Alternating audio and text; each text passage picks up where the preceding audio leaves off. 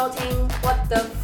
Flight，搞什么飞机啊？我是鱼，我是保罗，每周带给您最新的航空业大小事。让我们一起来看看航空业到底在搞什么飞机？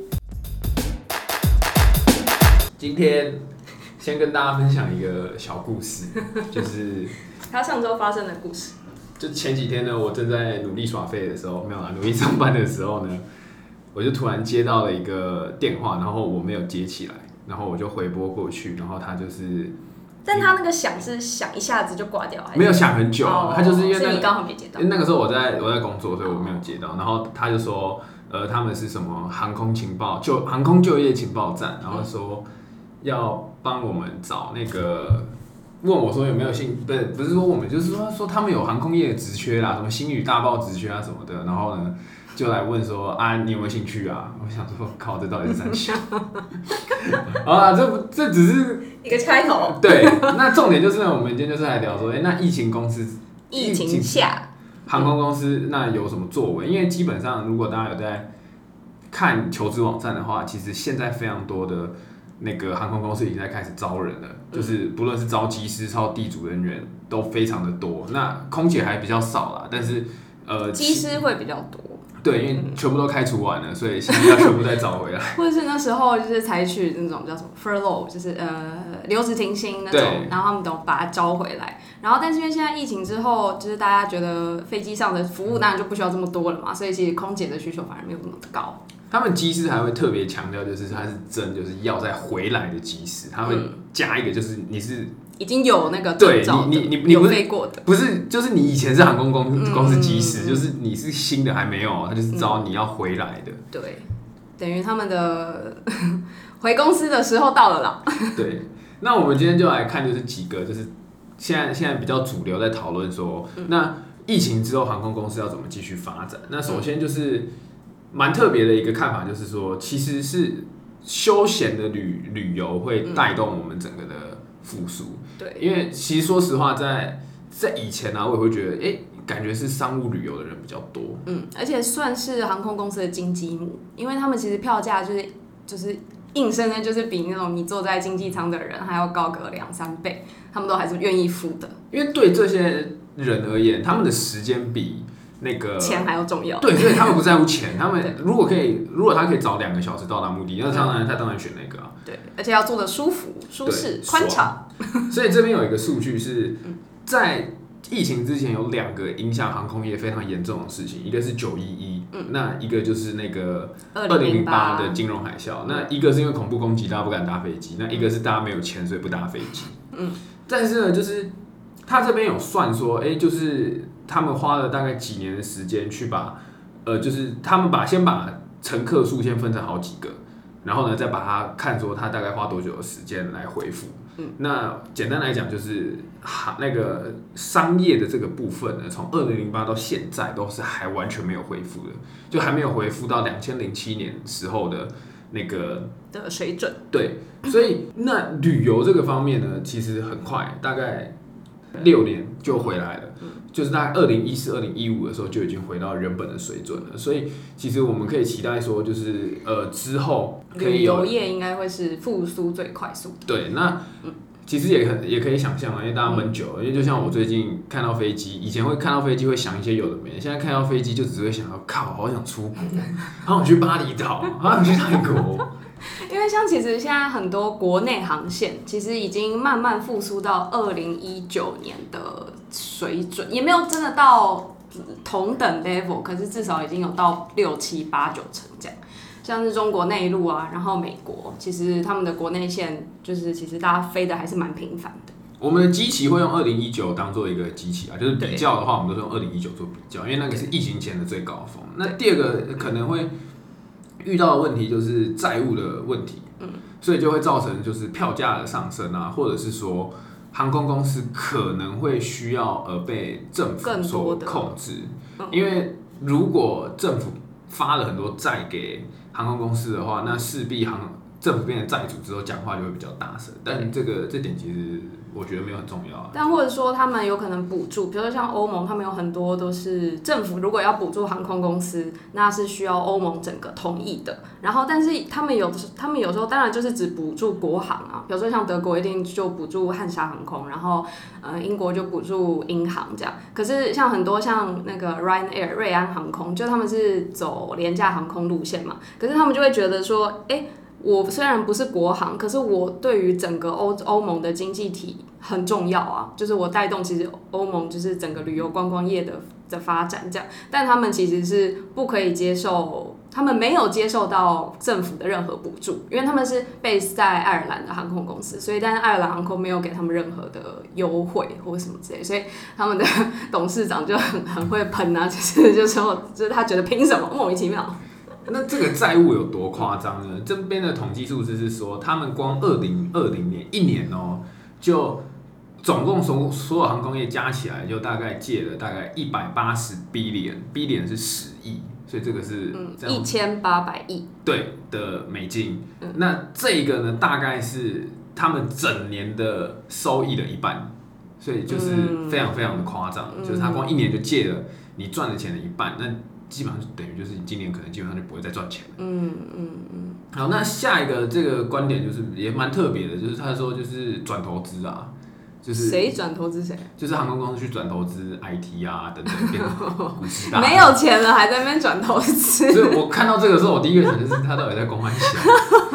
转投资很有名的公司有啦，但是就是航空公司可能不是那么，因为航空公司可能是算是相对于比较需要现金流的公司，对，它它它不是那种就是可以就是把钱全部放出去的公司，所以转投资可能对航空公司不是那么有利啦。那那它可是等对这个等于是顾问公司觉得他们可行的方法之一就对了。然后再来就是一个已经发生的事情，就是货运啊会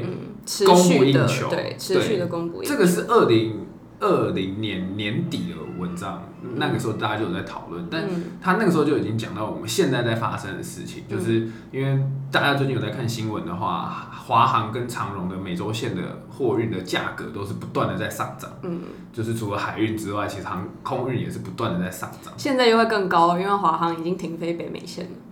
就是被勒令停飞，所以长我荣，是因为我们最近知道的那些那件事情，就对了。所以长荣的货那什么运价，可想而知一定会大飙涨。然后再来就是它的还有一点是比较特别，他说，呃，飞机的市场就是专门卖飞机的市场里面呢，可能会有一点供过于求的状态。嗯，因为大家都不飞嘛，所以他们就没有换飞机的需要。但是我觉得他没有考虑到一点，就是飞机工厂也没有在生产，就是有啦，就是相对它的产线是比较慢的嘛。但应该说它的产线跟地叫什么交机的速率，嗯，就是有一点交机的速率反而比产的还要慢，所以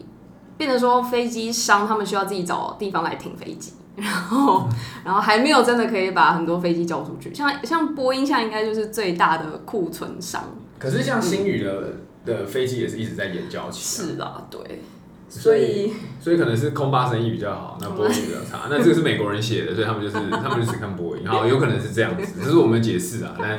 对，但是这个这个这个状况大家是可以注意一下，虽然可能跟我们没有什么直接的关系，但是我们可以期待，就是如果交际的问题顺利的话，那其实大家可以先搭到新宇的新飞机，也是一个不错的事情。对，啊，那这件事情之外，除了航空公司本来的业务之外，其实又有一个新的公司在这个产业中兴起，叫做 P to F 公司，就是 Passenger to Freighter，嗯，就是我们之前说过，就是有些航空公司啊，真的不行了啊，要钱，所以就是把椅子拆了，就直接上，变成货运。对，但是我们刚才讲这个公司呢，就是专门把客机变成货机。嗯，因为你你你你客机再怎么拆，你最能放货的地方还是在它的肚子，就是我们前几集讲在那个肚子里面，所以它是一个专门的那种算是科技公司，然后呢把整架飞机的机内呢，就是重新设计成一个真正可以用的货机。嗯它等于除了把椅子拆掉之外，可能也连上层就是一般我们可以坐的地方，就是它也把那些轮轴啊什么东西铺在地板上，变成说连大型的那种装货的那个 container 它也可以放到我们一般坐的位置上那边。就是去年二零二零年就多了三十六趴，嗯。就是这个转换的飞机数量跟去年比就多了三十六趴，代表说大家就是很想要赶快的等，赶快把它换成货机，然后开始继续赚钱啦。对，那这边也是，就是基本上我们找了几个资料，大家比较有共识的，就是货运现在是当最道夯，的，对，但是呢，客运的话呢，大家也是觉普遍觉得说，呃，要回到二零一九基期的水准的话，可能要等到二零二四年。嗯，那这个我们就见机行事啊，因为我们刚好我们两个是算是观点比较相反的，我是属于比较悲观的啊，对面那一位是属于比较乐观的，他觉得可以尽快结束，我是觉得可能没那么快。对，但这边可能要提的一点是，大家已经想说，为什么会突然货运会这么供不供不应求？就是因为除了大家不能飞，然后大家可能就只能在自己的国家，然后他如果想想念另外国家的东西，或是对方要寄东西给他的话，现在人不能来嘛，所以都只能用寄的，所以这是这是一个会增加货运需求的理由。另外一个就是因为客机没有在飞，所以东西不能借由跟着人一起送过去，就我们之前讲放在那个肚子肚子那边的，嗯，然后那文章用的词，他直接用 belly，就是就是 belly hold，对。对。就是他不能直接用那边的话，就需要专门的货机，不然你上面都是空的，然后下面只摆货，这样对航空公司而言可能也没有那么划算。对而且有的人说，如果你椅子不拆，然后你直接把东西堆在椅子上面的话，其实你是需更需要需要更多的人力，因为它那个都是一定是小物件，然后要一件一件拿进机舱里面放，然后你放好之后，你上面还要再盖布，然后还要再固定什么之类，所以其实是蛮耗人力跟时间的。然后现在最最最广为被改成，就是呃最广为从客机改成这种货机的，应该就是波音七七七了，Dash 三百 ER 这个系列。因为它算是相对旧，但是又相对稳定的飞机。对，而且又大。对，那现在它不需要那么大的飞机，就从大飞机开始改来也很合理嘛。你运货就需要大，然后是你你又用不到，而且算是老的话，你以后搞不好也不需要改回科技了。对对就是就就是你你你你就你就直接让它变成货机对，就一。次性，它的终身就变成货机了。啊，如果真的用不到，就直接就是大家再见，直接报废。好，那除了在除了刚我们刚刚提的航空公司既有的航空公司可以怎么生存之外呢？现在其实很多公司是逆向而行，就反而是很多这种新创公司如雨后春笋般蹦蹦出。好，我们先讲几个，就是跟大家比较有关，在亚洲的好了，就是像南韩，他们现在嗯、呃有一间叫做 Arrow K，就是反正它是 base 在青州市，我不知道，我我我是不熟啦，我是查到的。韩国青州有一家水泥水泥厂，但是我不知道这个跟那个有没有 关 OK，系。是青州市吗？对，就叫青州水泥。OK OK OK，所以它是 base 在这个青州市，然后它。诶，今年年初的时候已经有开始飞了，然后它现在只能飞国内线嘛，但是它之后是预计想要飞大陆啊、飞台湾跟飞越南，所以也算是廉价航空啦。现在进场就对了，对，它今年年初开始飞。就是别人恐惧我贪婪。对我，再来还有另外一个是越南的航空公司，叫做 Via Travel Airline，然后它也是今年年初开始飞，然后现在。呃，现在当然只飞国内线嘛，但他后来就是希望可以飞东南亚，然后东北亚，然后中东对，有可能，其实东南亚的航空公司在这几年可以算是就是真的是蓬勃发展。真的真的。就是你在台湾，你想要当机师，你除了长荣华航之外，嗯。如果你家有机会，嗯、不是不是有机会，是你家有钱。就有机会，对，我们不需要机会，你只要有钱。这个这个东西就是 pay to fly，我不知道大家有没有听过，就是你拿了证照嘛，可是你没有，假设你要飞三二零，你没有真的飞过三二零，长荣华航可能不会那么喜欢你。嗯那你只要一年呢花个两百万，就可以去东南亚的航空公司飞三二零。就等于是你付他一个保证金，那他会给你薪水，那薪水可能没有台湾那么高，可能好像十万到十五万台币之类的，但是你付的钱会更多，然后飞飞飞飞个几年之后，你才有机会转正或者什么的，但然后保证金就可以收回来之类的。之类的，反正就是你那你那两百万就先当丢到水里，嗯，然后你之后怎么拿回来，那是你之后要再想的事情。然后就看你会不会飞啦。对，然后台湾有非常多的机构在引荐这种事情过去啦，就是哦，因为台湾的流浪其实其实非常非常非常的多嗯，大家都有及时梦。对，就是关于自训机师这件事情，因为小弟也算是有 有有亲身参与过，对对，所以所以如果之后大家有兴趣的话，我们可以专门来谈，就是关于自训机师这一块。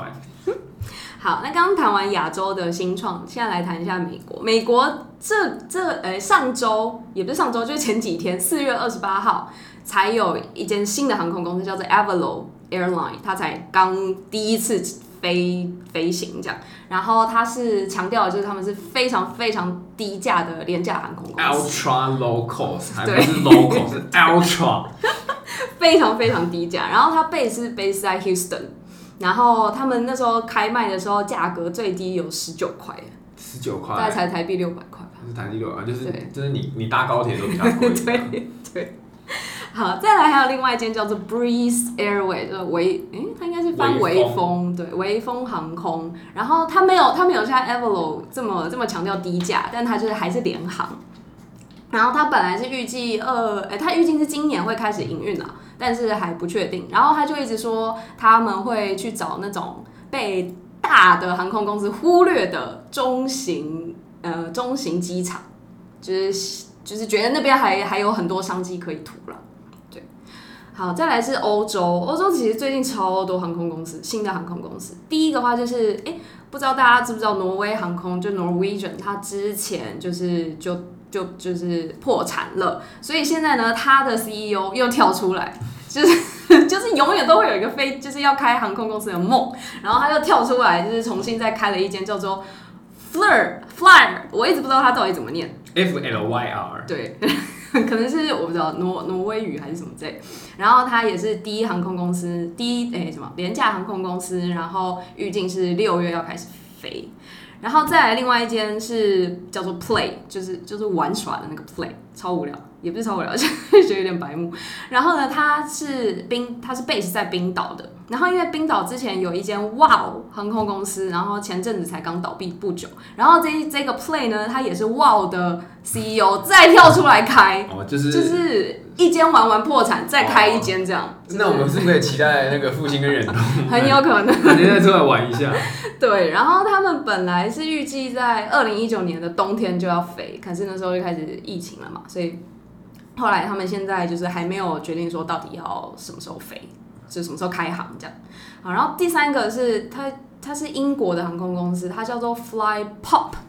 F L Y P O P，然后它主打的就是长途，然后低价价的航空，呃，对，然后就有点像 Scoot 那个啊，Scoot Fly Scoot，嗯对，那个酷航，酷航酷航，对，就新加坡航空旗下，就是等于是可以飞长城，可是又是很便宜的价格，那个那个我搭过，对，就很不错欸。它而且飞机超大，对七八七，对我搭的就是七八七，对七八七超超爽。我想说，天哪，怎么会有廉价航空公司是可以爽成这样？对，就是一上机就是舒服到，就是我必须讲，它比长隆的三二一还要舒服一百倍，我 认真。真的超夸张。一上去就睡，然后就是对睡到睡到你起不来那一种，超级舒服的。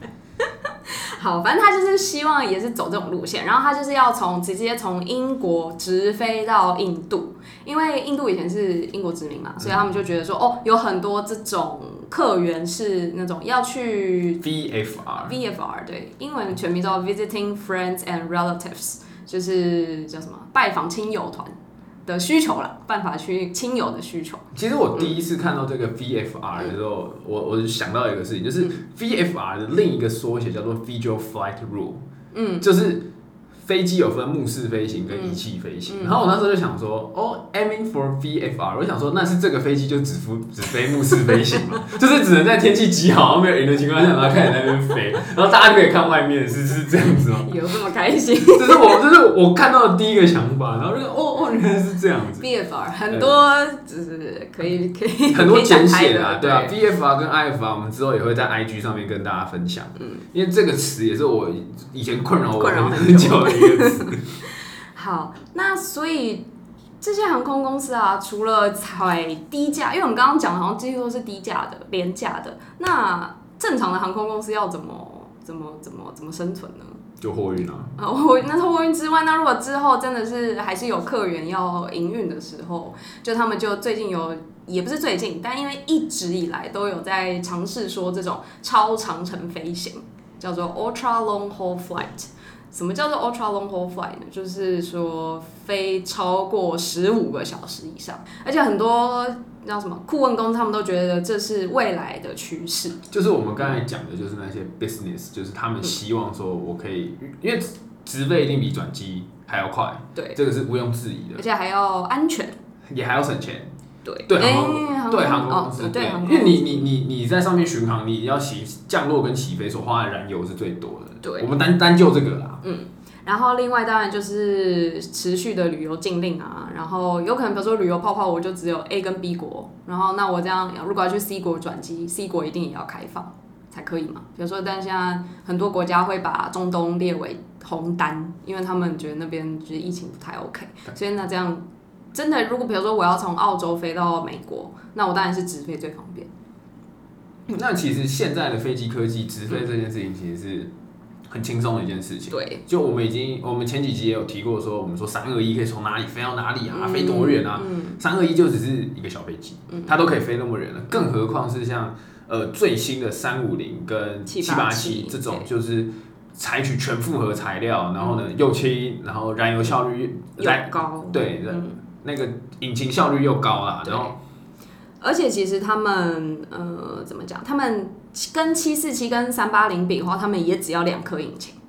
两颗两颗引擎跟四颗引擎，其实讲讲白一点，就是差在呃燃油跟那个就是安全性。但其实为什么我们现在这么多都是用两颗引擎，就是因为我们现在两颗引擎所产生的推力还是有的没的，全部都吊打以前的四颗引擎，所以我们根本就不需要再用四颗引擎多花那些燃油。